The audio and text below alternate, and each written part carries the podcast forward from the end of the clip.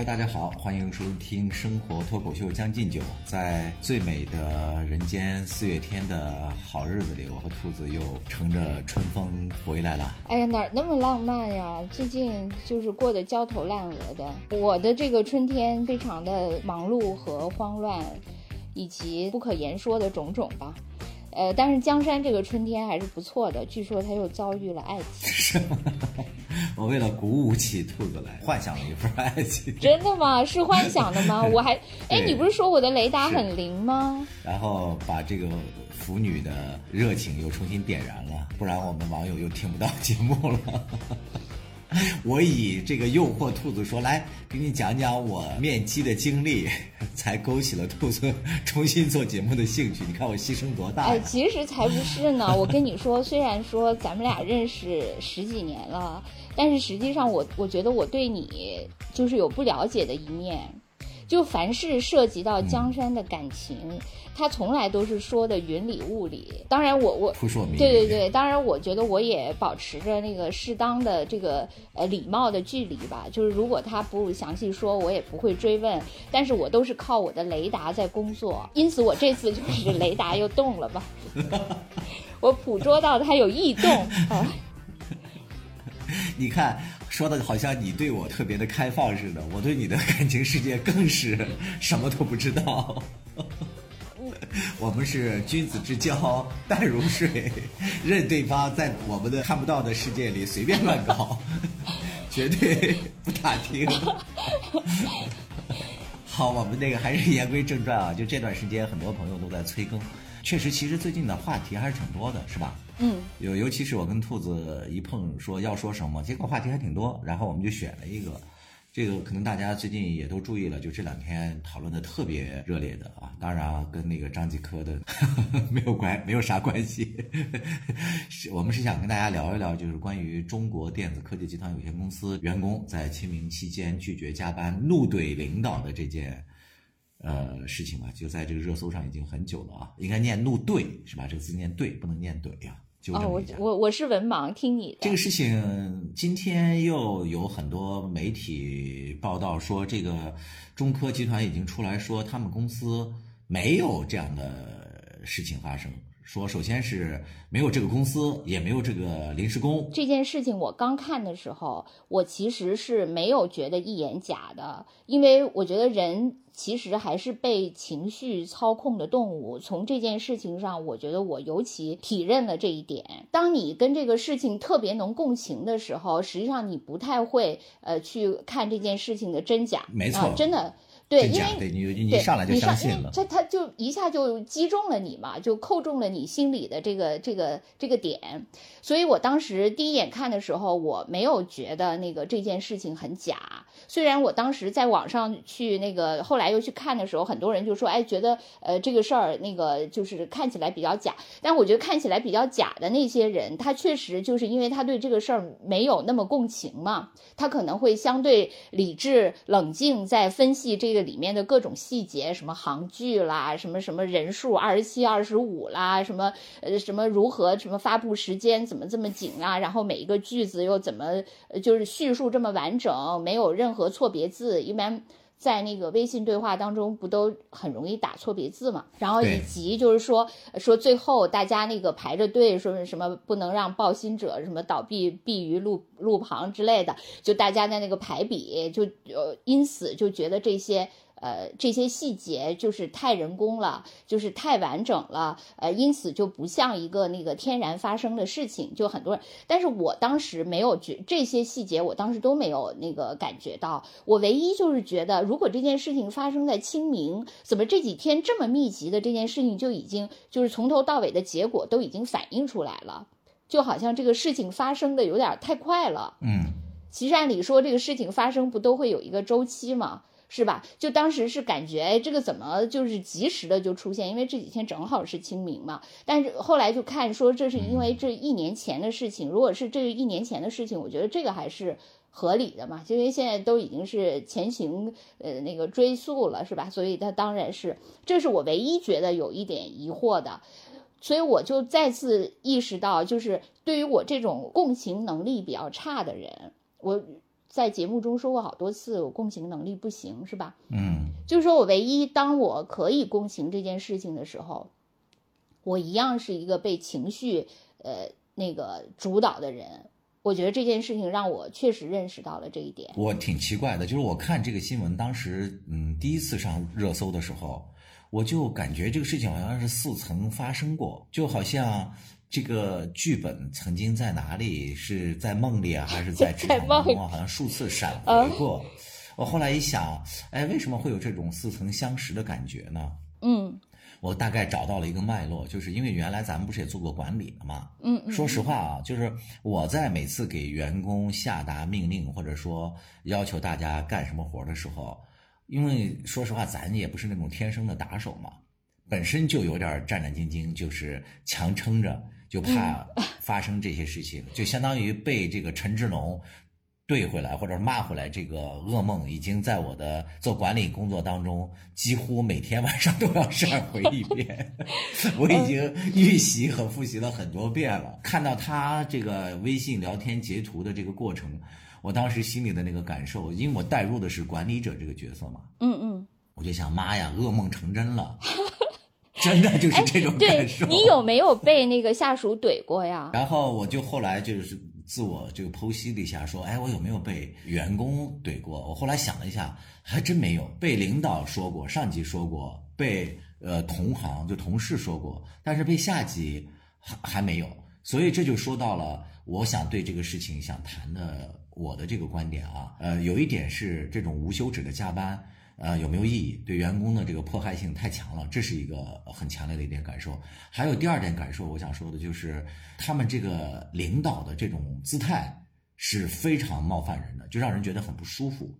就通知他们加班的这个人，有一种那种高高在上的，就是所谓的呃资本主义的那种走狗的那种嘴脸，就让人很不舒服。你比如说他在那个通知的时候就说有没有这个主动加班的，没有就点名了，就好像特别像在这个手里头握着什么小皮鞭，就随意想抽打一群小羊羔，就那小羊羔毫无这种对谈能力，就有这样一种姿态。还有一点就是在后续过程当中嘛，就是这个陈志龙他们在回怼他的时候就说，呃，你看别的那个部门什么，大家在这个加班过程当中，哪个部门的领导不在啊？就大家这个休戚与共，什么同舟共济的。说只有你就一直在拍领导那个马屁或怎么怎么样，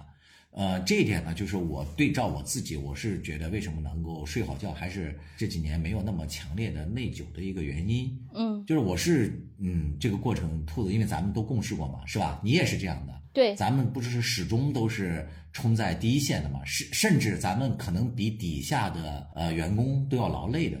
这种所谓的中层管理。是你记不记得咱们那个领导当初骂咱俩的时候？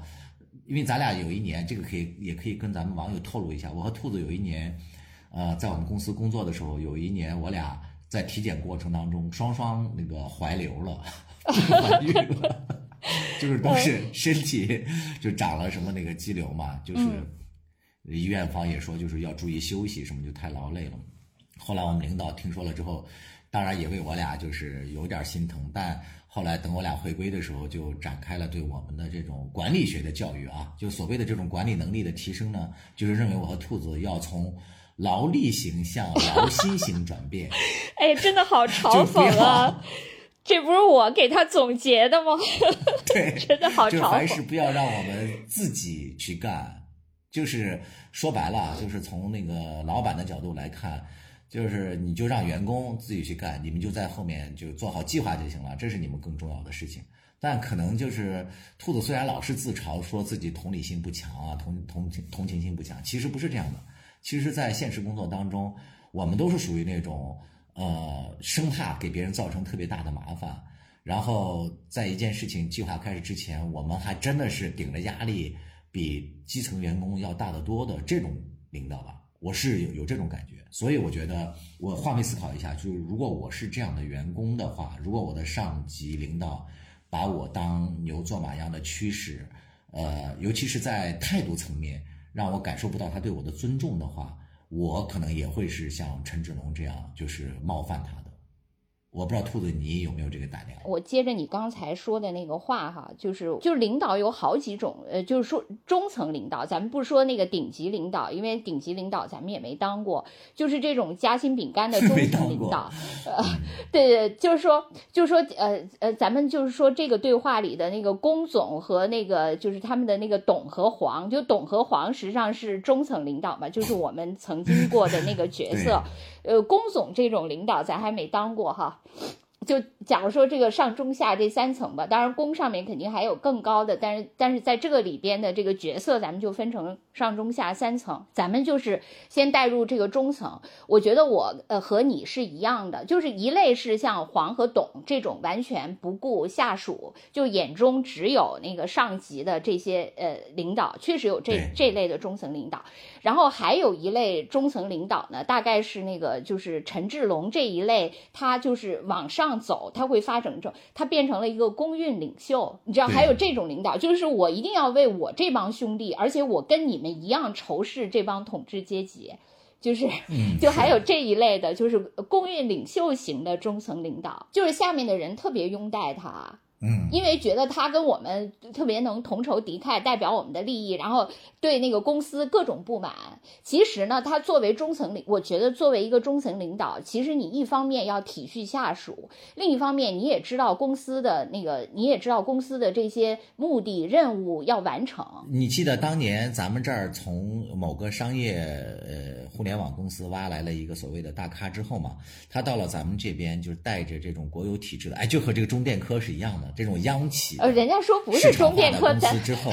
咱们别给人，就这个不是现啊，假装啊，对对对，啊，然后他待了两年之后水土不服，他就走嘛。走的时候他还挺那个掏心窝的跟我们讲，他说：“哎呀，说实话，像你们这几个，他就举举了几个名字嘛，就像你我都很很荣幸的，就是被他点了，说像你们这样，就是又听话、体恤员工，又会带团队，然后。”最重要的一点是那个价钱还低的，这个是关键，这个是关键。哪个公司不想要呢？对，就是你说的这一点嘛，就是你说像那种民运型的那种，公运型的不是民运型，公运型，对对对，我这又有关键词了。这种领导呢，他其实是有问题的，他和咱们还是有有所区别。咱们是还是把那个上级给咱们的任务当做第一位的，就跟那个学生。要完成老师下那个下达的作业是吧？咱们还是要完成作业的。但是这种公运型的领导，他就敢于带着这个底下的人说不写作业，是吧？他是那种造反型的。对我自己真的，我现在也承认，我绝对不是一个好的领导。就是即使到现在为止，我觉得我呢本身其实就是有一种没法，就是把那个共情成把公司的事业当成自己的事业，因为我永远认为我是一个打工仔。我觉得，哎呀，而且我永远不相信我所在的公司能做成，这个是，这个是最关键的。我就是从来没有相信过他能做成，就是信念信念感不足。对对，我从来没有相信过，所以，但是我我虽然没相信，但是我会认真去做嘛。对我来说，我就是尽本分。但是我其实如果让我判断，就是我的雷达，我就知道你做不成。很多人都说，呃，都说就是说我们这代人。嗯，其实比较幸运，就赶上了中国的这个三十年的这个增长红利。但是我我们以前就说过那个问题，其实真正赶上增长红利的人，就是比如说你呃那个就一夜暴富，或者说你跻身于一个那个风口上的公司，其实这个概率也不是特别大。就是我们虽然赶上了这个发展的红利，有一个普惠的红利吧，但是具体到我们自己的事业，我觉得咱们其实都没有在赶上。那个风口的公司，就是缺点就是不是太早就是太晚，是吧？有的时候就是已经是夕阳无限好的那个那个进了到这个产业，那有的时候虽然就是我们有一些，就比如说我们原来都是在一些所谓的呃央媒，可能就是有一些那个反而就是挺早就拿到了一些资质啊，什么一些什么，但是呢又由于太早了。总而言之，对，总而言之，不是太早了，就是太晚了，就是没有踩到点儿，就是就好像是一个节奏感特别差的人，就是在这个舞会上永远踩不到拍子上，我们就是属于那种嘛。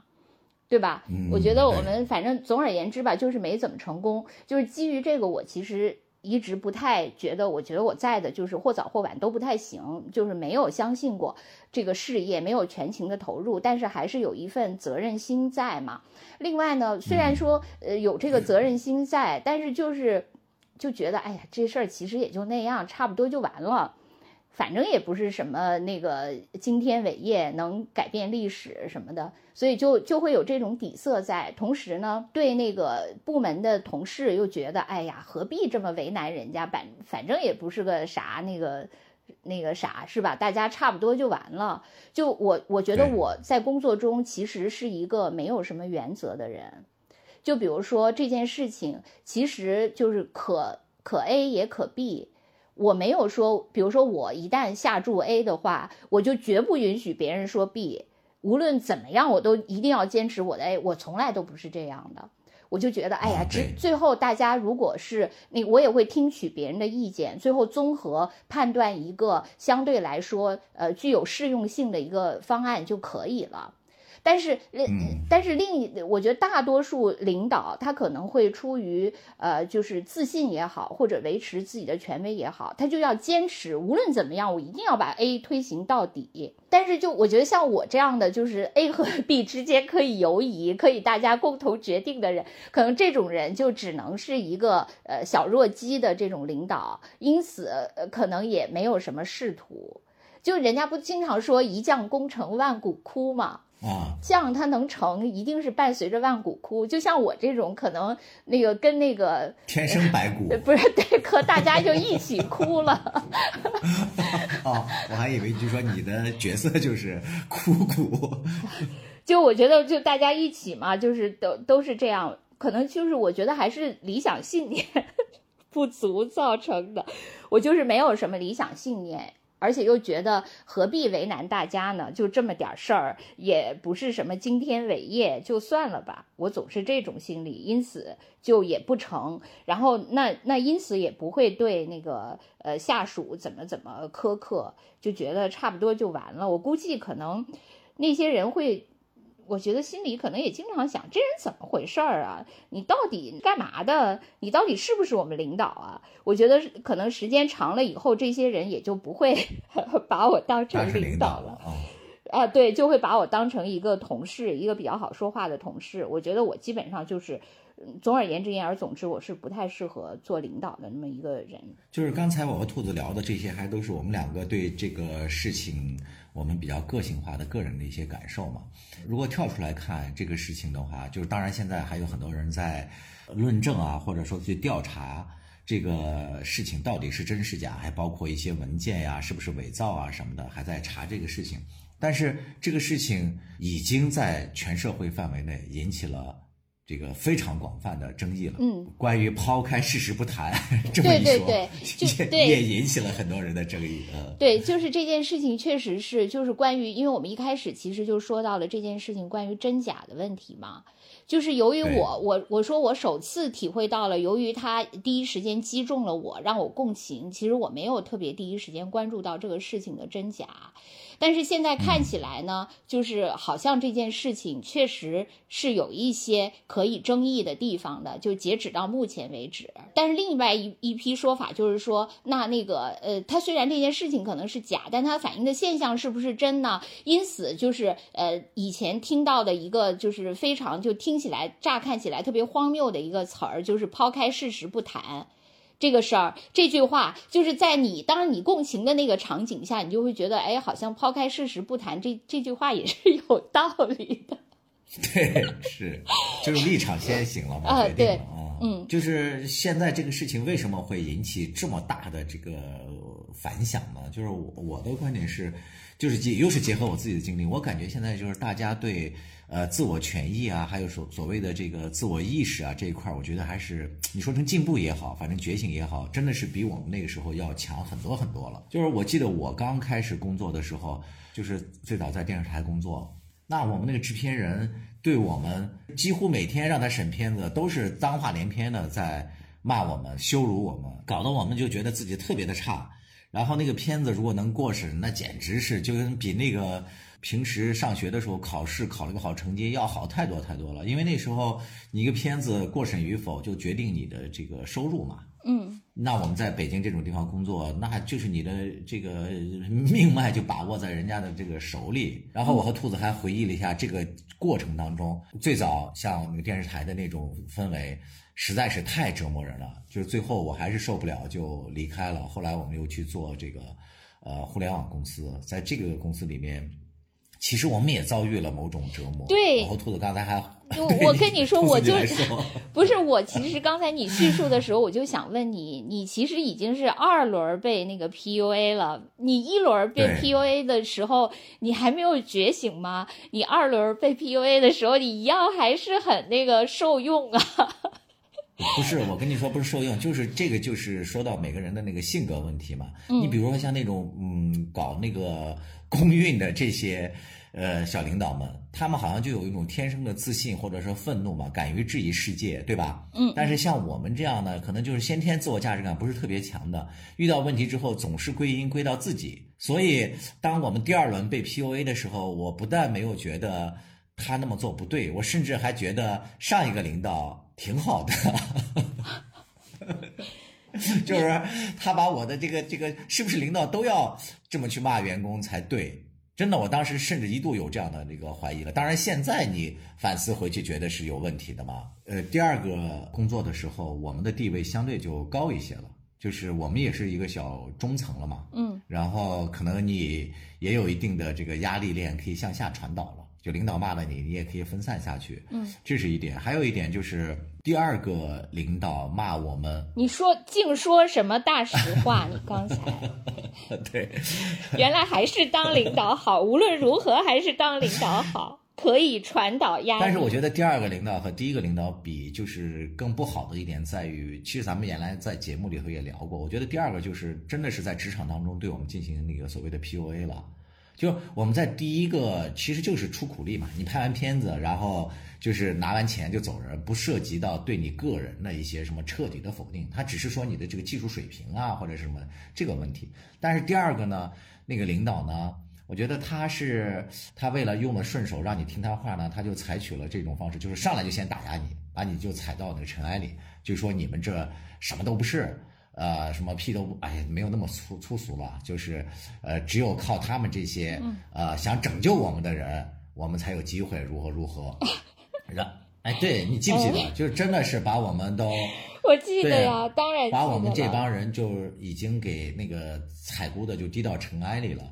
然后他用很多手段嘛，就是打压你是一方面，但是他后来他也是因材打压，他对你不同的人就打压不同的方式，就摧垮你的自信，然后再说他给你机会，然后就让你心甘情愿的就成为他们的什么。而且我我觉哎，得那他还真的挺高手的，还对哎，你觉得他对我们的那个策略是不一样的吗？当然是不一样了。他对你是属于，因为你是属于那种干活挺好的嘛，你文笔比较好，写东西也比较好，然后也比较聪明。但是你是属于比较难以就是驾驭，就是你对他没有什么企图心，对吧？你也不是希望成为他身边我我最当红的我对他能有什么甄嬛之类的。对我对他能有什么企图心啊？他那个 也也也没有什么颜值。对就是，呃，但是他用你激发其他人的嫉妒心嘛，就激激发其他的，对吧？他经常把你树为那个楷模，经常就赞美你聪明啊我都没有这个对啊，我没有这个那个，因为我一直就像我现在录节目还在玩游戏一样，我当时。呃，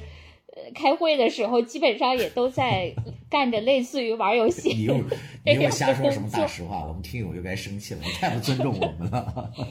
然 然后他的这个方式呢，就是还是挺有效的，就引发大家的各种的这种争宠啊。其实也不是争宠，我我是很能理解当时大家的那种生存状态的。你说不跟领导搞好关系，那大家怎么办呢？就生存环境也挺艰难的嘛，就大家都从外地到北京来，你要买房要生存，那你肯定就领导就我觉决定了得你主要是拖家带口的，你那个你那个团队人太多了，主要是你要拖家带口照顾对我当时可。能是就像我当时就是就是属于一人吃饱全家不饿那种状态对态。，反正就总之呢，就是我觉得我们都被他就是这个 PUA 的了吧，就没有说实话，还真的没有人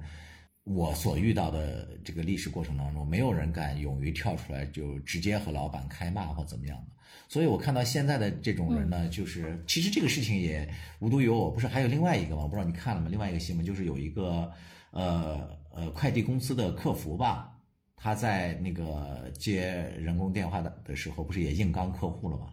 因为有一个客户就给他打电话就骂他了嘛，就还辱骂他了，然后这个女客服当时就有点就是怒不可遏嘛，然后他还就回怼回去了。那个人好像就说还骂他脏话了，他说，嗯，他说我妈已经死了，说你不用骂我妈，然后说什么我们公司犯错跟我没有什么关系，跟我妈有什么关系？嗯嗯，但是他这个骂完了之后，他们公司不是还把他给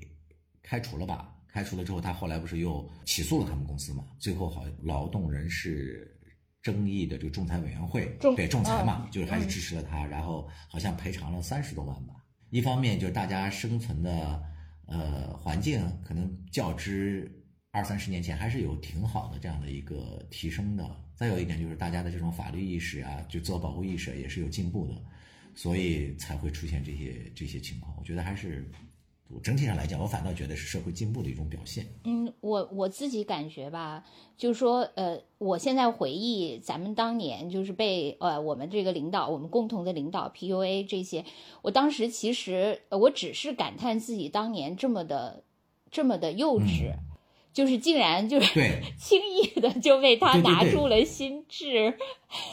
呃，对我，我觉得可能经历了这次 PUA 之后，我呃，就是在职场上，我不会呃，就我我觉得我无法完全消除对领导的那种畏惧心理，我是没法完全消除的。就他作为一个就是那种权力对我的那个压迫感，我没法完全消，但是我不会像当年那样的诚惶诚恐了，就是甚至那样的觉得自己这么蠢，这么一钱不值，什么都不会，什么都不懂。他说的那些。啊、就几种，就当时我就感觉他说的所有的概念，我们以前从来没有听说过，然后就努力的去理解，可能还经常觉得你永远说不中那个答案，永远理解的偏，或者是你永远只知其一不知其二，更不知全貌那种感觉。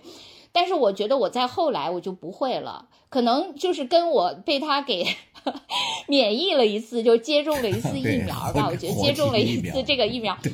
对对对，还有包括你后来可能看的也多了，就是因为我觉得呃那种 PUA 其实是有两点，一个是它确实是因为我们当时还是算算是在一个体制内的那种状态下嘛，它是一个从一个市场来的一个力量，然后你就会觉得可能那因为那个时候呃中国正处在就是呃就是呃觉得市场是呃相对来说最有优势对，你会觉得那是一个先进的生产力，你出于对它的畏惧，其实它也不是对他本人，就是他代表了他他携这种是是是呃势头而来嘛，就携这种市场之势而来，就会觉得非常蠢。嘛，对吧？还有这种感觉。对对，你就会觉得自己很蠢。然后另外呢，就是他会呃，就是携这种势头而来呢，他就会把你置于一个其实是一个封闭的环境。就是你的世界里只有他这一个权威。就我不是当时跟你说过，我说我离开了呃你们以后，我反而觉得我对行业有所了解了。就是因为那个时候你的事业，你的那个整个世界里，除了他给你灌输，然后你如何来落实他的那些东西以外，你的世界里没有其他。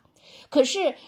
可是你离开了他以后，你才所谓的睁眼看世界。你发现，哎，你对这个行业啊、呃你也逐渐的了解了，逐渐的清晰了，知道这个行业其实的真实的情况，呃，大概会是什么样子。结合你自己的一些经验，你反而觉得自己耳清呃目明了。嗯，就是会会那样，反正会看清一些。我觉得他他就是呃，就是呃，通过那个把你关进一个所谓的他的那个信息茧房里，他的意识形态茧房里去那个奴役你嘛。对，我觉得可能是有这个问题。这个我觉得我后来就是渐渐就避避免了免疫了他这个事情。虽然我就说我不能完全避免这个对权威的压迫，然后另外一点呢，我觉得还是你你当然说现在的那个呃人。呃，觉醒了或者怎么样？我觉得最主要的还是因为那个差距没有那么大了，就是那个权威，他如果太高于你，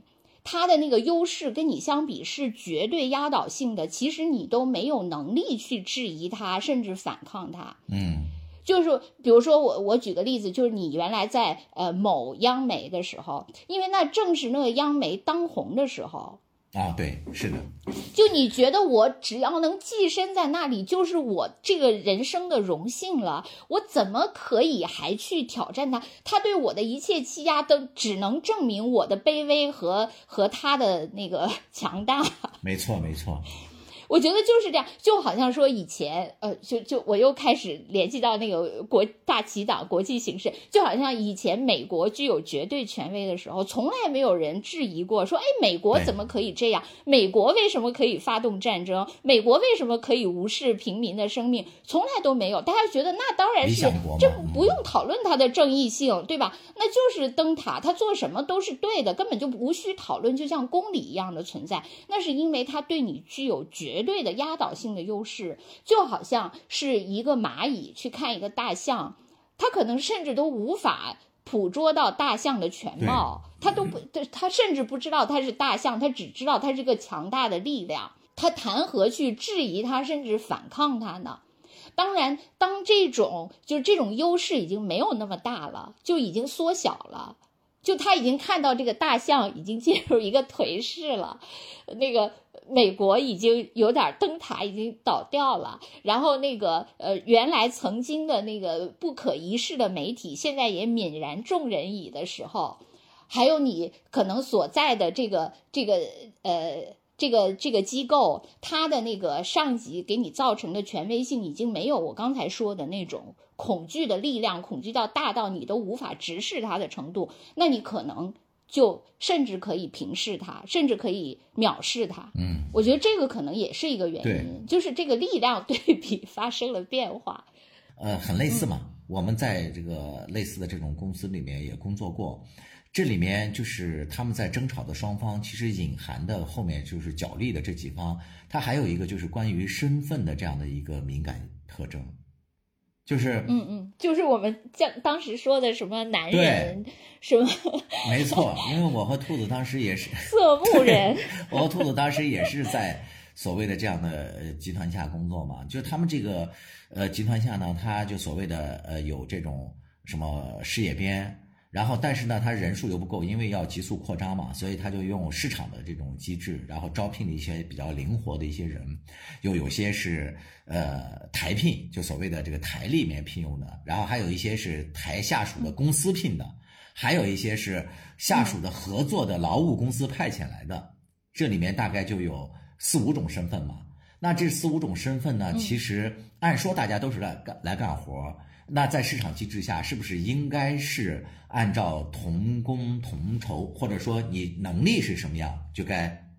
就该拿什么样的工资？但是在这种公司里面，特别不是，所以在这种所谓的央企市场化的央企下，他的工作效率反而是很低下，管理是很混乱的。就是，所以你也是狠狠共情了嘛？对刚才兔子还问我说：“呃，我自己后来离开这个央美出去创业之后，那时候的加班或怎么样，狠不狠，多不多？”我说：“其实那时候说实话都没有意识到自己在加班，就是去自己创业之后啊，因为你那个时候呢，一是大家身份都一样，都是纯粹的私企，就是给自己干；还有一个就是，呃，那里面的大家没有所谓的这个身份的高低。就刚才我们开玩笑讲的，兔子还记得，就当初我们自己回忆。”就所谓的，就像那个什么蒙古人来把那个那个统一了咱们中原之后，把这里面的人分成了什么几等人是一样的。当时我们在原来的那个公司里面，有一度还曾经有些员工要去游行，就是所谓的这个完全聘用的地位最低的，是为什么呢？是我们台里搞了一些出入证，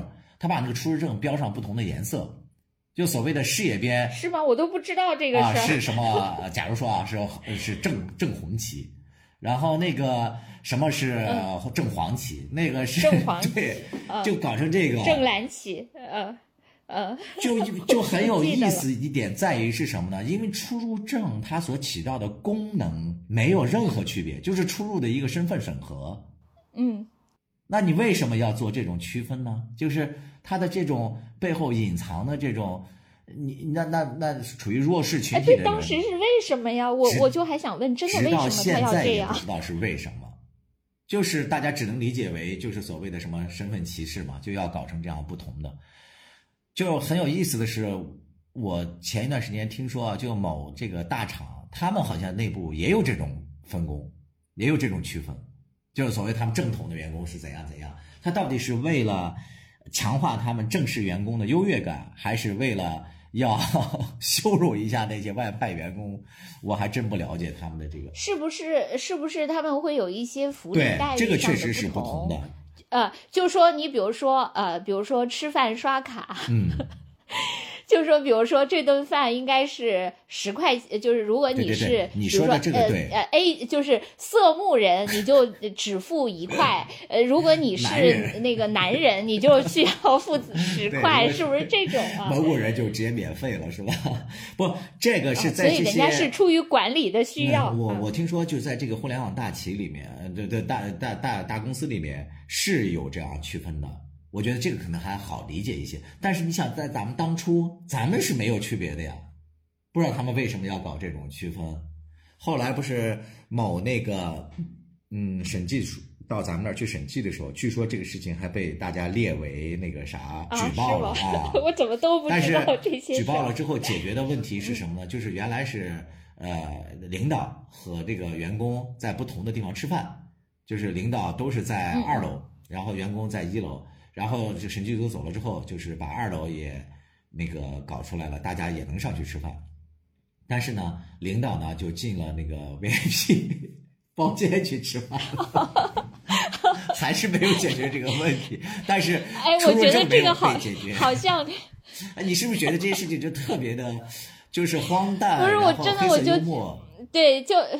就好像是这个社会原来有一些人特别劳苦，然后最后大家，哎呀，算了，这段太反动了，不能说了。就是啊，对，就都脱贫了，虽然都脱贫了，但是更高的就 升到了更高。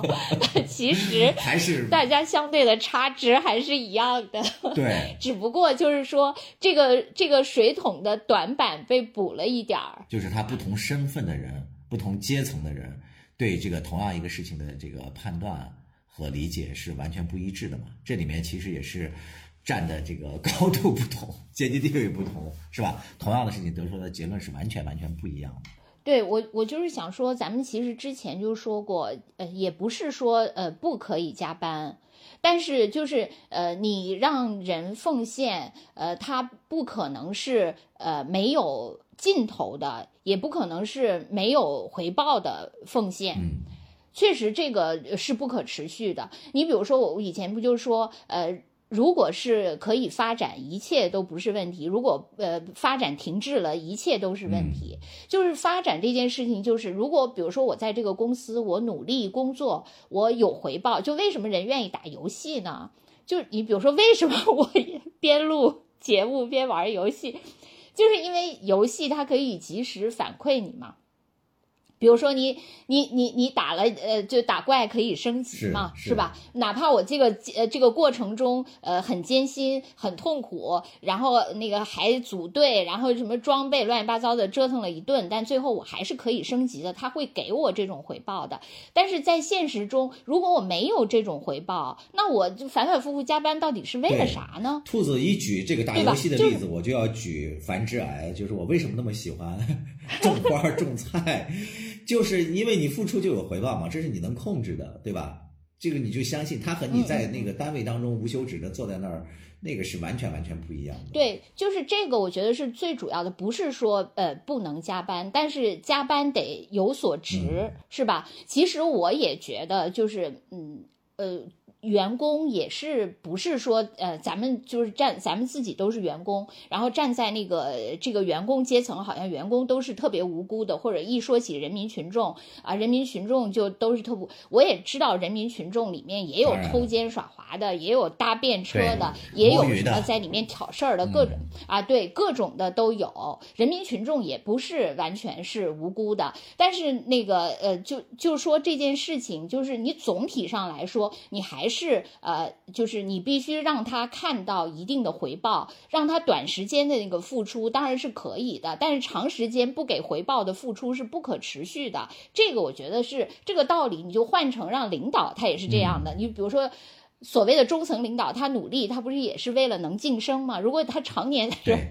在这儿那个做出一副很勤奋的样子，最后他永远也不能那个升职，也不能获得肯定，那他肯定也是不可持续的。这个，我觉得这个同理心。就可能做管理者啊？为什么我做不了管理者？可能也是因为我同理心不足吧。太过强了。我觉得江山，江山的那个同理心比较强，他这个是天生的，所以他确实就比较容易成为一个管理者嘛。呃就起点就是、嗯，没有，就是管理者起步嘛，你就是是吧我？我是想我必须反复强调这一点，你是管理者起步的，你的职对场。，然后以一个被那个踩在最底下的那个结局收尾了，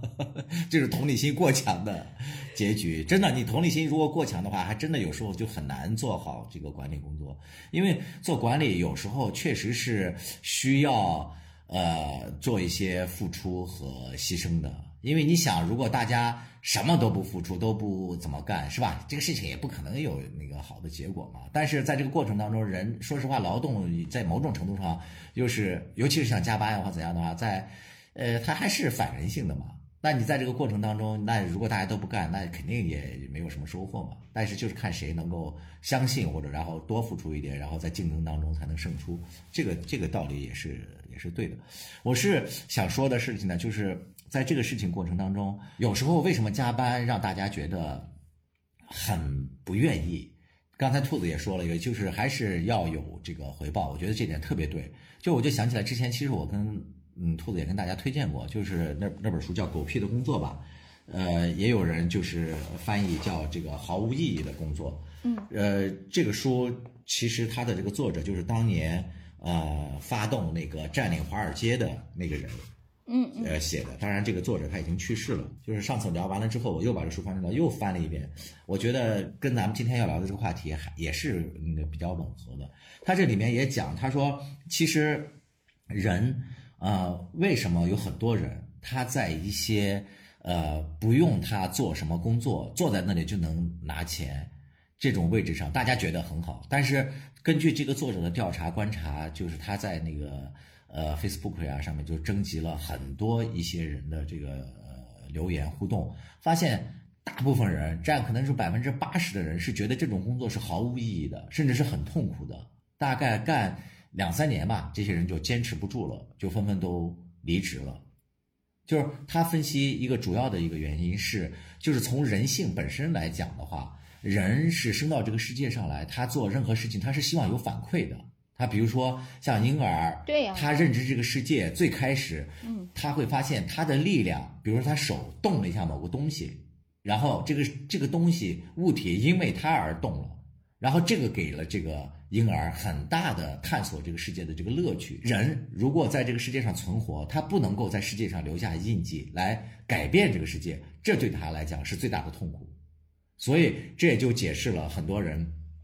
他什么都不让他做，坐在那儿就是熬日子摸鱼，他就能拿钱。你一天两天可以，一个月两个月也行，但是时间长了，这个人就会非常痛苦，很难受，熬不下去。进而来说明呢，就是你让他加班，他就像陈志龙他们说的，你干了半天，实际上是毫无意义的额外的付出，那这种牺牲就更会让人感到痛苦了。然后这个作者呢又继而分析说，这个世界上，他把这个毫无意义的这个工作大概分成了那么几大类吧，包括像古代的时候站在这个皇帝旁边的随从，他就举个扇子，其实什么都不用动。你说那个扇子有什么用？完全都可以立在那儿就可以。还有一些就是所谓的那个拼缝，就是这个东西传给他啊，他随便打个勾或者怎么样，就很多所谓的什么某些 总编室啊什么。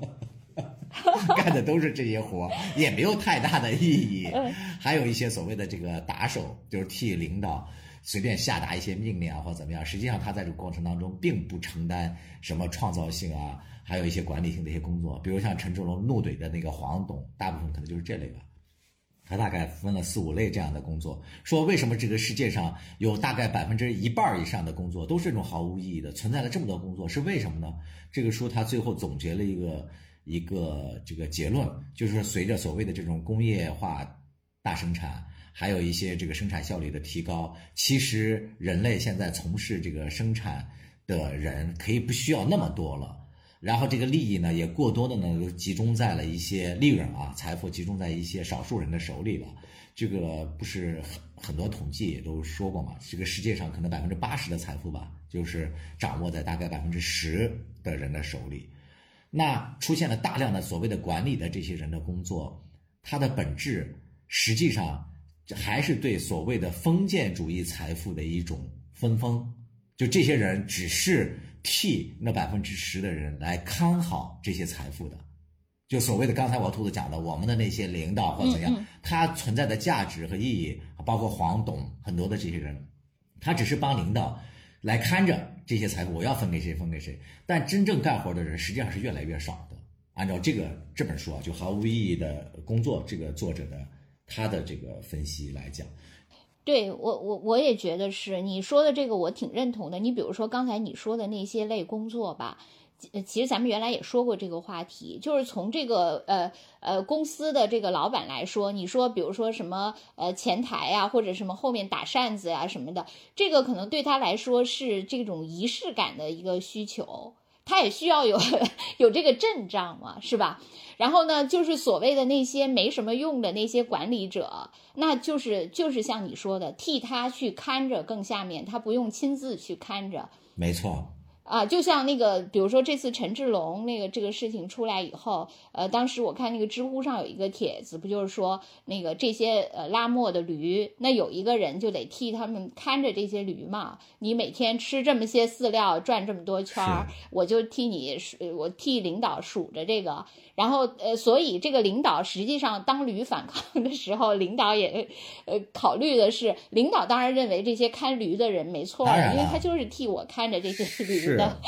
我肯定还是要维护的这些，当然我也不能让驴都撂挑子不干了，是吧？所以这个也要稍微平衡一下，但是心里还是呃那个呃，就是还是要压榨驴的。其实按照这个 说的说法，就是这些看驴的可能还有一定的价值。对吧？因为他要防止这个驴偷懒。对于领导来说，呃，对，对于领导来说是有价值的嘛？就是他有的是等于说替他去去看家护院，然后有的呢是替他营造一种仪式感，有的呢可能是等等等等，他们都是那个承担了一定的这个嘛。就是你，但是你从那个社会的这个角度上来说，就是他也是某一种那个转移支付嘛。对吧？就是这个这个呃，就是说你作为 一个那个富人哈，你那个拥有了这个，你可能也要对这个社会进行某种的那个转移支付。然后从那个政府的层面上来说，你也解决就业，因为很多那个所谓企业家的社会责任，他不是也言必称说，那我那个为社会创造了多少就业机会嘛？就什么叫创造了就业机会嘛？就是无中生有嘛，不需要也要创造，硬创造出来一些。一些机会，就是对这个也是某种转移支付、某种社会责任、某种那个这个呃解决就业、某种安置这些人类的一种那个方式。就是呃，如果说呃看着驴干活，这个还有一点那个社会价值，就是说提升工作效率嘛，防止驴偷懒，还有一点意义的话，那我觉得有一些这个工作确实是挺可怕的，就比如说要教驴学企业文化。是吧？要焦驴给老板唱赞歌，要就就类似于啊，焦驴打卡要盯着，其实也并不影响工作效率的时候的有一些什么繁文缛节啊，就那些工作才是更就是所谓的狗屁的工作，就毫无意义的。就说确实很多管理，就说到那个，我觉得这件事情里就单就呃就 抛开事实不谈，就谈这件事情本身，因为呃他为他确实有有人说他假，也是因为他集成的元素太多了。就是他把那个所有的现在令人愤怒的元素，就是都码齐了吧？基本上就是，首先这个他们就是无休止的加班，一个月加班一个一百多个小时，呃，这个就是从这个员工的层面。然后最可恨的是这个领导，就是他不和员工同甘共苦。当员工在这儿那个痛苦的时候，他在那儿那个钓鱼玩耍，而且呢，他完全不懂业务，就是员工反复的让员工修改那个东西，员工拿第一版那个。呃，就是跟他说这就是第五版，他还说很好，啥啥啥，就是这种又是不学无术又不同甘共苦，他集成了这些那个所有让人痛恨的点，其实这些就比起那个，就是说你让我你，比如说咱们加班，咱们同甘共苦，哪怕最后能有所回报，那咱们也认了。但是你在那儿躺赢，那个整天就拿着一个那个小鞭子，然后而且你还是一个像猪一样的人物，还在那儿抽打我们这些驴子或者是老黄牛，那我这个简直我太无法接受了。就加班，就是一个是他这种管理就是非常的无效，而且是非常的浪费。另外就是还有一种，就是嗯，比他更进阶一版稍微好一些的，就他会跟员工一起加班，但是呢，他跟员工一起加班，他可能也并非同甘共苦，他是要。让他的领导看到，你看我都没有走，就所以这个对网上不是被称之为叫表演式加班嘛？表演型加班，就这种 也比较那个，大家都陪着他，就陪着他，那他最后他可以晋升，但是实际上下面的人只是那个群众演员嘛，对，最后什么也没。你说到这个，我还想起来前两天看了有一个人写他自己的那个总结，就是说怎么表演式加班，我觉得还挺有意思的。就是说，他也在这个互联网大企里面去工作嘛，但他其实都是按时那个下班的。但是呢，他每次下班的时候呢，就他的外套从来都不拿走，就是披挂在那个椅子背后，而且他从来不关不关电脑，就电脑就是有那个 始终在闪动。就是他这个，而且他的那个，他这是表演式加班。他的水杯，说那个保温杯永远都敞着口。还有那个工作日记本也是打开的，就是造成了一个是他只是出去抽根烟，暂时休息这样一个假象。对，这挺好的，就是他应对那个领导的表演，他这个员工也有一套那个演绎，就是也有一套那个表演的理论来那个应对嘛，是吧？这个我觉得我我也可以，哎，这招我也可以学一下学一下。还有一个就是就是站在这个咱们这个工人阶被剥削的工人阶级，而且也不是工人阶级了，现在这个打工这个兄弟的这个角度，我我是觉得我自己的一点经验，我还挺想说的，就是刚才跟我和兔子回顾我们两个这个不堪回忆的往事的时候的这个总结是有关的。我觉得为什么我们当初就没有勇气？离开或者像陈志龙这样出走呢？我现在非常后悔。如果我当初走，我现在一定不是这样的一个结局。就是，也是那个，就是那个毫无意义的工作那本书，他给出来的一个启发。我在看那个的那个过程当中。就是他说，实际上在你在这个目前的这个社会当中，就出现了一个很吊诡的一个现象，往往对这个社会有实际的贡献价值，就是你看得见摸得着的这种价值越大的工种，他的收入反而越低，这个是非常不公平和公正的。你比如说，像这个垃圾的搬运工。还有像护士，他甚至说连医生都不算，因为很多医生其实就照本宣科嘛，就是什么肿瘤的那些就打打针啊或怎么样的。像护士这样，他就要辛勤的照顾或怎么样，为那个擦洗做最脏最累的这些工作，反而他们的工作收入是最低的，就是因为他们在这个整个的这个分工当中被压榨到最底层了。嗯，所以我就反过来想。我们在原来的那个公司里面，就是那个从咱们那儿离职走了的那个，其实也是被开的那个互联网，就是咱们聘的那个外来的那个人，他劝我们，他说像你们这样又能干活又吃苦耐劳又便宜的人，你们真的应该出去看一看。我觉得当时咱们是源于自卑，或者是源于不自信嘛，觉得自己能力不行，就当然你也说我，我当初是因为带了一个小团队，一大帮小兄弟，我当时还没有能力带他们去走。所以我们就困在了那个地方，现在就非常后悔。我是想跟这帮，就是你是觉得你的工作踏踏实实在做工作，但是没有一个该有的回馈，还天天被领导给 PUA，然后画饼或怎样？我觉得真的是要走得越早越好，千万不要再在那里呃浪费时间了。这是我真的是发自内心想对你们说的这种话。呃，对我还挺有刺激的一点是。兔子原来在节目里也都讲过，后来我就侥幸的混到了管理层，在我们那公司还当上了所谓的常务副总，也算是二把手了吧，就位置挺高的了。当时我们那个老总呢，其实也是也我其实说白了就是当时就是看着那个驴子拉磨的那样的一个角色，嗯，所以我刚才努力 为那个人在在在在那个在讲话。就是有一次我们那个领导在跟我讨论，他总是说我们要让我们这个团队将来怎么怎么飞黄腾达，然后要给大家的利益做进去，要照顾多好多好或怎么样。后来终于我们取得了某个阶段性的，呃，就是成功吧，就是我们融资融到了一笔钱。然后增资成功了，所以就相当于我们股份就是有所稀释，但是那个现金是进来了嘛？进来了之后，那个领导就要拿那个现金要奖励部分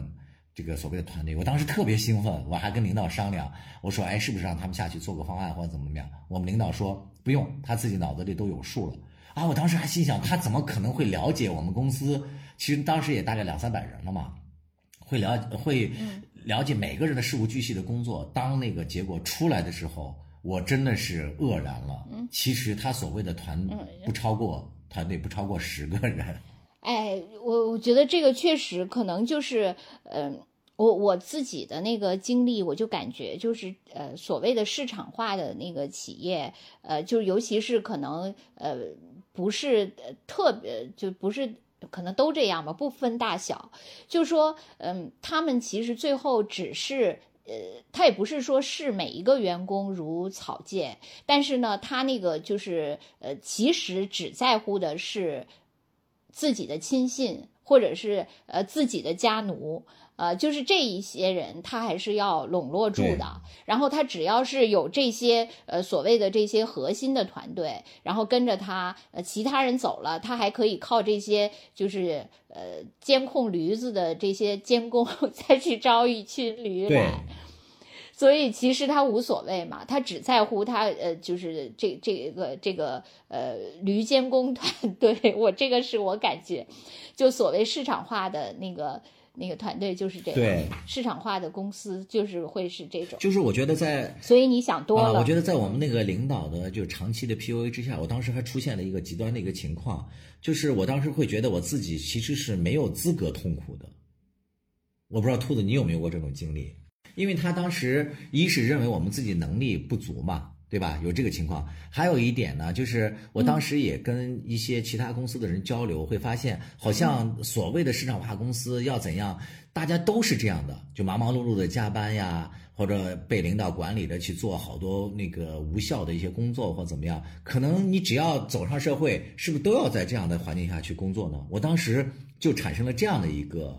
呃印象，就是我没有什么资格和痛苦，呃，该痛苦。可能工作或者说成人的世界就应该是这样的，但是这种觉得自己没资格痛苦，反而带来了更大的痛苦，就是因为你自己时间长了，你就已经忍受了这种毫无意义的工作，然后也毫无激情的生活，就慢慢的就沉寂下去了。那在这样的一个那个就也没有什么很强烈的一个目标感，然后就慢慢的熬熬熬，最后。我觉得就是自己人生最黄金的阶段就熬过去了，该出走出走，该出手出手，我觉得还挺好的，至少人生还有一种可能去探索。我跟你说，我一点都没这么乐观，就是我在说那个抛开事实不谈这件事儿。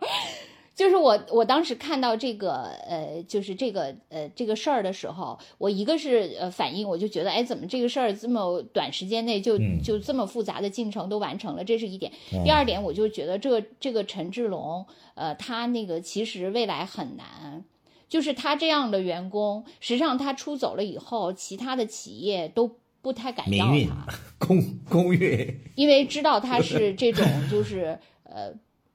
就是很有呃，对对对，工业就是就是很有这种战斗性的这种人，其实就是呃，他其实未来可能他只能自己去创业，他就不太可能再去跻身于一个企业。就像那个，如果一个员工他跟这个所在的公司发生矛盾，就当然他可以去挑战这个公司，甚至去申请劳动仲裁。但是他如果申请了劳动仲裁以后，基本上他就是呃，就是要跟他现有的公司告别了，根本不可能再在这个公司。就说你仲裁机构可能和给你一个公平，但是实际上也断了你在这个公司继续存在的可能性了。这个公司是不可能再要你了，而且你有了这种劳动仲裁的这种记录，就其他的公司他也会有所忌惮。因为这个劳资双方，我觉得你其实是没有办法，就是说，因为我们我们其实我们在这期节目里我们俩的那个角色就是一直在那个转换，就一会儿我们站在这个广大穷苦了，一会儿我们又站在一个那个做公司管理的这个角度上来说，其实你真的人就是你看你你叫什么到哪个山唱哪个歌，你在什么立场上，你确实没有办法抛开这个。如果比如说你是一个管理者，虽然你是一个呃善良的管理者，有那个同理心的管理者，假如说招聘的时候你看到这样一个人，你你敢招吗？他确实有这个问题，所以我当时就觉得，就是呃他这个以后的命运只能是创业了。我当时哎就是这个那。按照这个他自己所具备的这个素质来说来说的话，你看那么多人都不敢吭声的时候，他能够揭竿而起，这说明他自己其实是有这个领袖气质的。所以走上创业这条路对他来讲也未必是坏事。这就是咱们老说的那句话，他也实现了他的自洽。抖音上啊，就是好像出来了一个他的那个账号，有人说有可能是他，呃，从从这点来说，就是他也有可能这个事儿是假的，就是因为他那个视频，呃，就是视频的那个，呃，不是视频了，就是那个截图啊、那个截图里不是说嘛，说那个他们领导开会，就是嗯花了一两个小时，都是在讨论他的那个在抖音引发的舆情。你记得吧？就说如果是这样的话，他在抖音引发的舆情，但他在抖音引发的舆情，按理说就是最近的事情，是不是？你不是说的他是最近才涨粉变变成呃什么好多万嘛，对吧？但是这个事情又说是发生在一年前，所以这个里面确实是有 bug 在里边的。比如说现现现在在这个呃，就是人人都是自媒体的这个年代，就他本人，他确实可以现在出来发声啊，但是好像没有。就当这个事情出现以后，他本人并没有在任何社交媒体上发声，所以这一点就是也很奇怪。那当然，你就是说认为这件事情是假的人，就可以认为那因为他本来本身就是一个扮演的角色，当然他没有这个人可以说，因为最近就是这种莫衷一是或者反复反转的事情又太多了，就包括那个之前那个种树的那个。哎，你不知道这个事儿吗？那个叫叫什么国有来着？我我哦我知道了知道了叫啥国有？啊，你说的那个你等会儿我查一下。就是说就是这个人他在那个个水树林嗯被那你知道吧个煤矿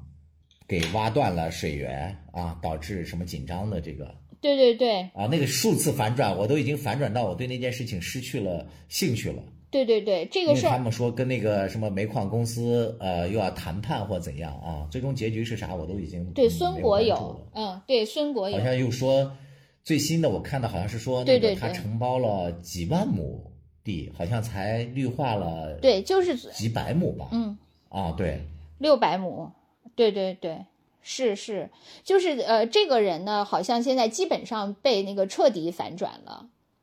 陈志龙，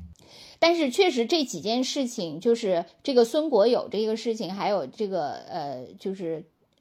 陈志龙这个事情，对他基本上都是因为他爆火，就是开始击中了大家的那个呃情绪点嘛。或者是大家那个痛点也好，或者大家认为那个政治正确的点也好，你只要击中了这个以后，那就能迅速的火爆。但是这个事情的真相是怎么样，呃，就就很难说。你比如说像陈，为什么说陈志龙这件事儿，我还稍微共情了一下，抛开事实不谈，因为他说的这个现象确实是普遍存在的。但是你说那个孙国友这个植树的事情，就是啊、怎么样，呃就是靠个人的力量去改变荒漠这件事情本身，那当然是很感人。但是这件事情，你说到底有多少个人是靠自己的力量去改变荒漠？这个普遍性完全 没有那个加班、或者是什么表表演性加班、无效加班这些普遍嘛，对吧？所以他那个反转，而且他们的他的那个表演性，我觉得很多人说这个呃陈志龙这件事情里面就是好像集成了太多的梗，所以呢就是很假。其实这个更假，就是这个孙国友，就他跟他女儿就是在镜头面前，就是才是太夸张的表演呢。后来不是也有很多人说他女儿是这个自媒体运营的高级人才嘛，说很厉害。嗯，其实就是确实是就是互联网呃已经把那个人带到了信息茧房，然后，嗯，那之前川普的那个事情，不是很多人做了，就有一个英国的记者，不是做了好多川普被捕，什么入狱，后来又出来，什么越狱，什么在麦当劳打工等等的那些照片嘛。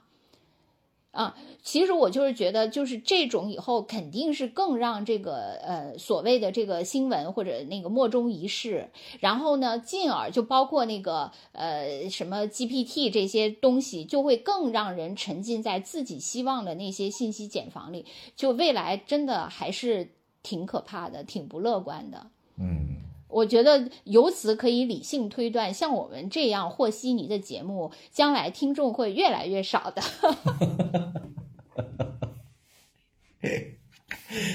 就家族式的播客，就是指日可待了。江山家和。兔子家的那个亲戚是这个档节目的唯一。对我，我我觉得我们现在真的主要 靠一些亲友，就是出于那个好像就像那个公益赞助一样，在收听我们的节目。啊，没有没有，这个这个我还是得说的，就是由于这段时间停更啊，就是催更的人还真的挺多的。我认真查了一下他们的那个 IP，发现都不是你认识的人。都不是我认识的地方的，对，还有一些国外的朋友，我觉得我们没有那么多海外亲戚。我就说那个人类那么多，是吧？就是这么呃大几十亿，就是其中有那个大几十人听我们的，哎，也也还算是可以吧。那你说我就是宇宙里的一粒尘埃，我在宇宙中飞过，还跟其他几十粒尘埃能擦身呢，是吧？咱，啊，这也只是个概率，是吧？还是证明咱们还是很冷，就是有，就是冷到那个比这次 倒春寒还冷了。呃，你看我的那个那个主持人那个呃倪萍煽情的本能又上升了，又又又又又要上场了啊！我们节目虽然很冷，但是这几十粒尘埃对我们的关怀很暖。对，我也觉得真的，而且我觉得有的那个呃网友真的特别可爱。就是我记得上次那个呃有一个网友还说，在我们那个微信里留言说我是一个按照说明书长大的那个人，是吧？对，小孩。我怎么那么说明书？有一个人说兔子太可爱了，是按照说明书。其实我还觉得我挺，可能说你就是比较。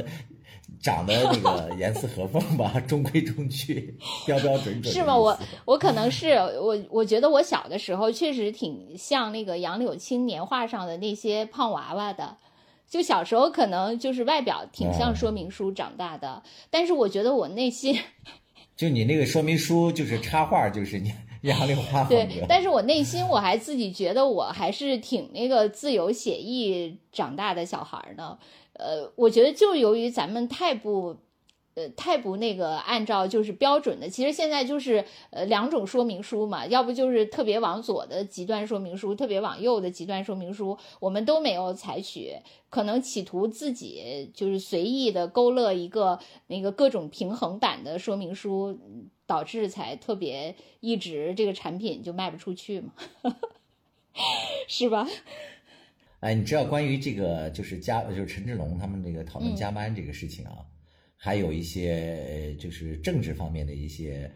呃哦知道言论。我觉得这个应该是你的，对对对，我知道这个，就是其实呃，就是有人认为，就是这件事情其实就是攻击现在的那个中国制造，以及攻击现在中国要寻求科技突破，尤其是什么芯片啊这些。这个言论我确实看到了，呃，就是包括那个他就是说有一些说说这个陈志龙是梁山的，就为什么要呃说专门要强调他这个身份，也是挑动各种矛盾，就是这里面充满了各种点嘛，就是。呃，其实我我这个我觉得咱们呃无从查证这些，确实无从查证，因为呃那个这点就是不能抛开事实不谈，是吧？就是你尤其是涉及到这种，就是是不是有人策动或怎样，这个肯定还是得有一些那个实据，有一些真的调查才能知道。这个我觉得咱们真的没法说。我自己反思的就是说。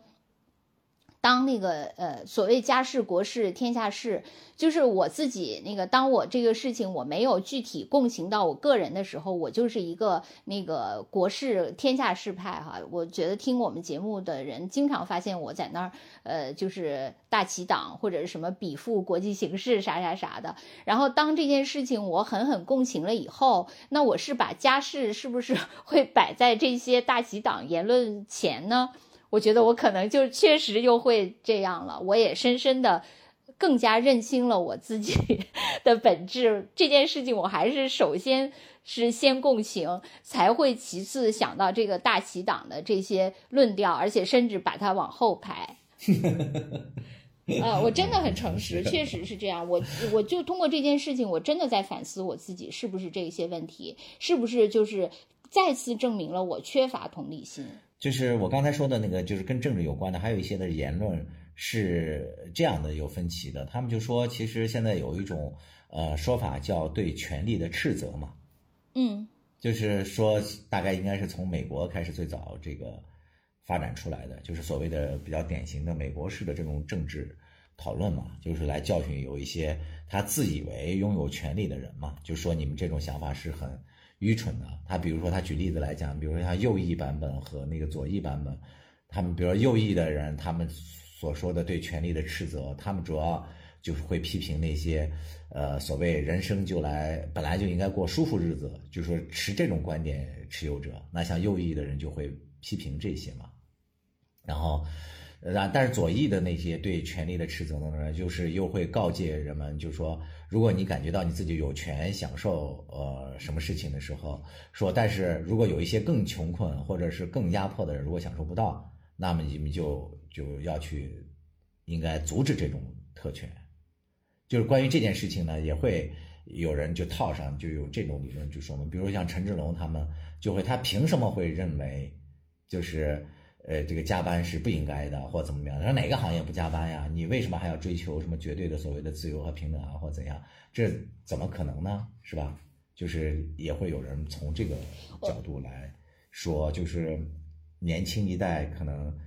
呃，比。就我刚才大概大概我也说到了这个意思嘛，就是我感觉到年轻的这一代可能对自己的这些更为在意，可能更容易对。其实我我不觉得这个陈志龙是那种就是就是所谓什么人家说的零零后怎么样那个那个改变这现在的挑战性，我没有觉得，因为这个陈志龙已经忍耐了加班一个月一百多个小时的这种能忍，并不是这样的。就首先那个就是按照这个剧本哈。来说，他首先就是他加班时间过长，而且那个呃，就是持续了有一段时间了。然后这个领导又是极其的呃不同甘共苦，而且完全不懂业务，还瞎指挥，等等等等，这些罗列在一起，才让他那个就是所谓的这些元素吧，这些梗，这些能触动到大家痛点的，都叠加在一起了，他才。怎样怎样，而不是说啊，我因为我是一个那个零零后，我是一个呃 Z 时代，我是一个新生的这个，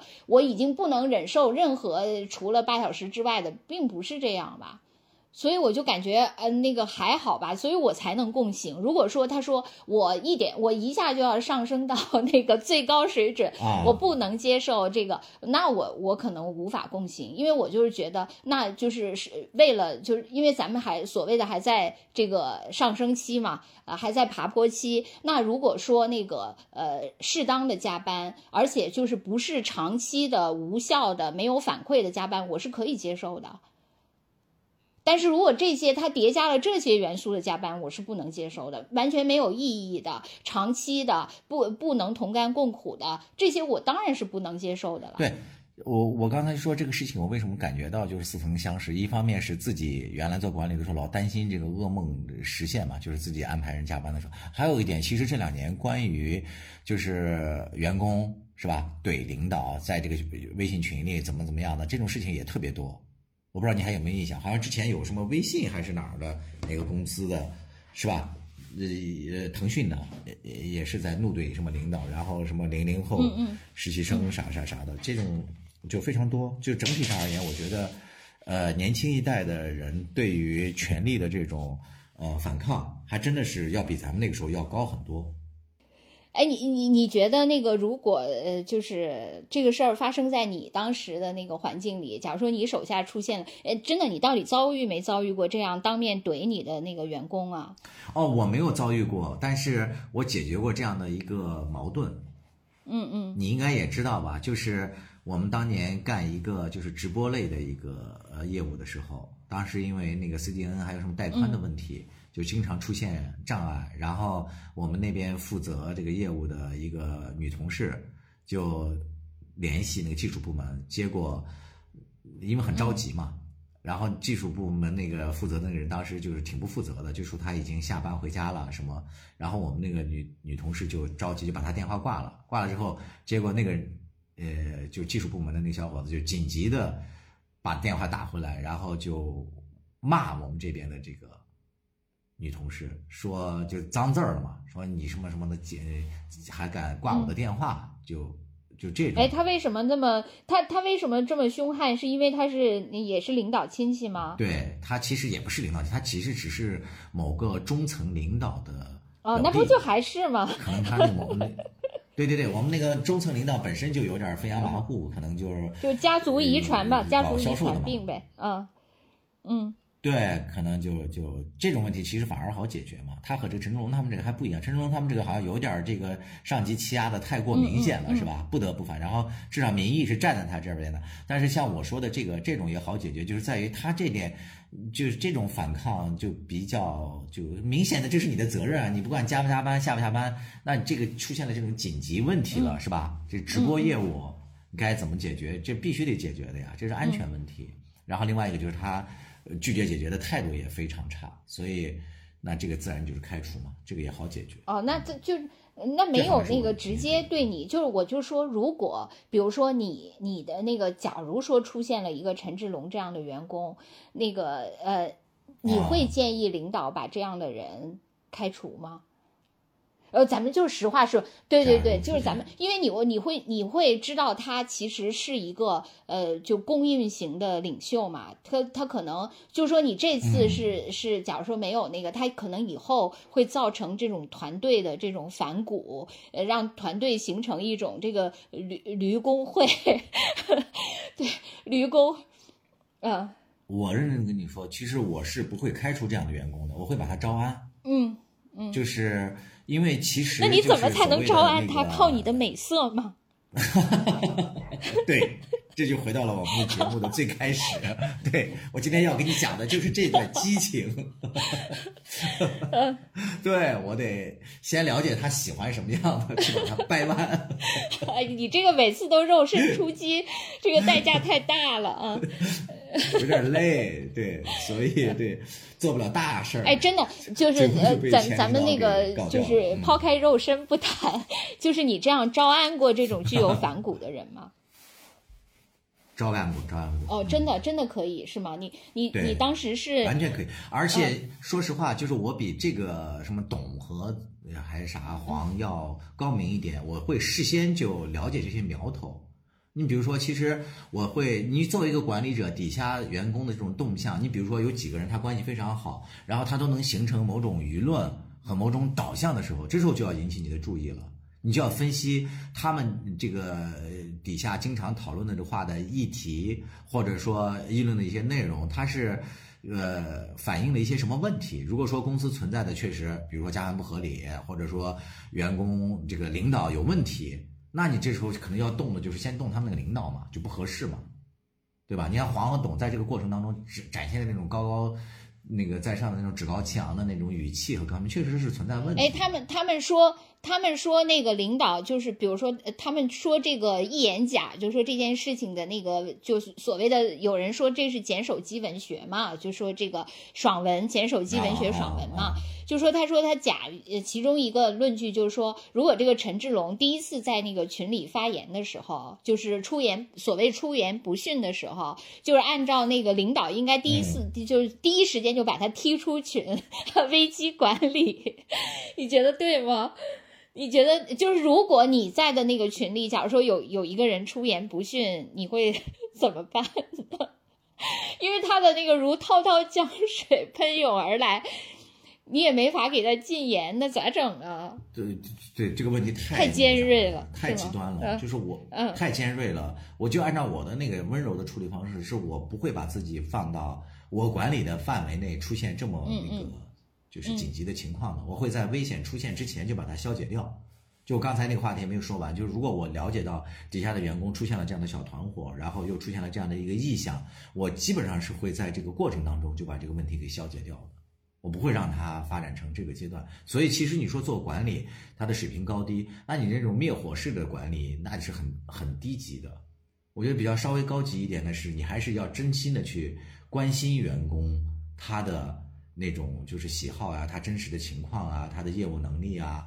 就是表现啊，综合表现啊。我觉得我在管理方面真的，我觉得我不敢说是一把好手吧，但至少我是一个呃，还是就按照那个人对咱们的评价，就是好用。嗯嗯我基本上会把任务给完成，同时也会把员工的情绪，呃，甚至生活都照顾的还是比较好。哎，对，我还想问你一个问题，其实也是我长期在考虑的，就是说以前我发现那个我的很多那个周围的同事，我觉得他们呃，就他们也是算是一些呃，就是中层管理者吧。我发现他们对那个是呃，就是他们其实不喜欢特别有才华的人，不喜欢特别有才能的人，反而喜欢比较听话的人。也就是说，所谓的能力和态度，其实他们更看重的是态度。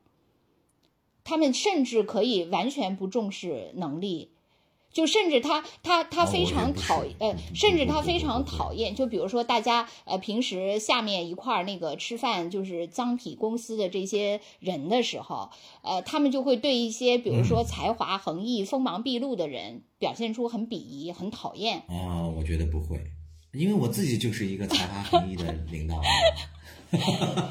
你看我有这种但是自信，但是 所以我才能对包，容别人、啊。那那就是说，那那还是那个定律，就是说，一个领导他其实不允许他手下有一个比他更才华横溢的人。啊，这是胸怀问题嘛？但是其实从做整整个的那个管理而言，它就对对我而言的话，我觉得我对员工其实两种我都喜欢，因为它都可以用在不同的用处。嗯，但但但但会不会是这样？就是说，一般就是很难有一个员工，他既才华横溢，又非常那个忠诚肯干，就是他一般都是对对只能二选一。就是在这种情况，你你遇到过 那个两者兼得的吗？好像没有，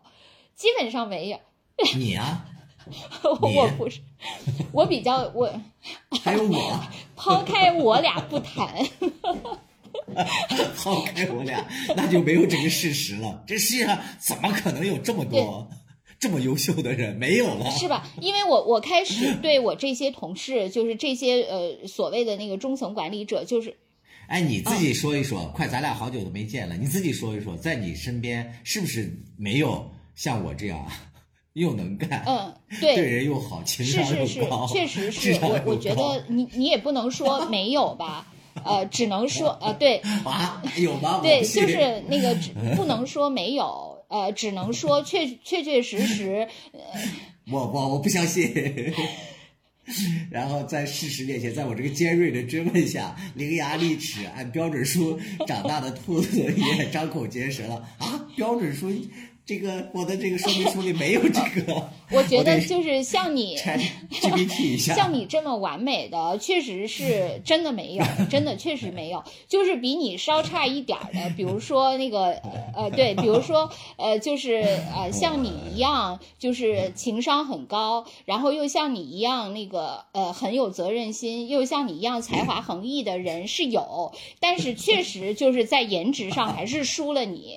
真的就是这这个就差了这么一点儿，就这种就是已经具备了就是所谓的那个十八般武艺的十七样点儿五的武艺的人是有，但是就差最后一口气。这个像你这么完美的，确实只有你一个，我遇到的啊，真嗯我我觉得还是有的，兔子。哦是吗？你我就认识一个呀，你去你们家那个洗手间那个镜子前照一照。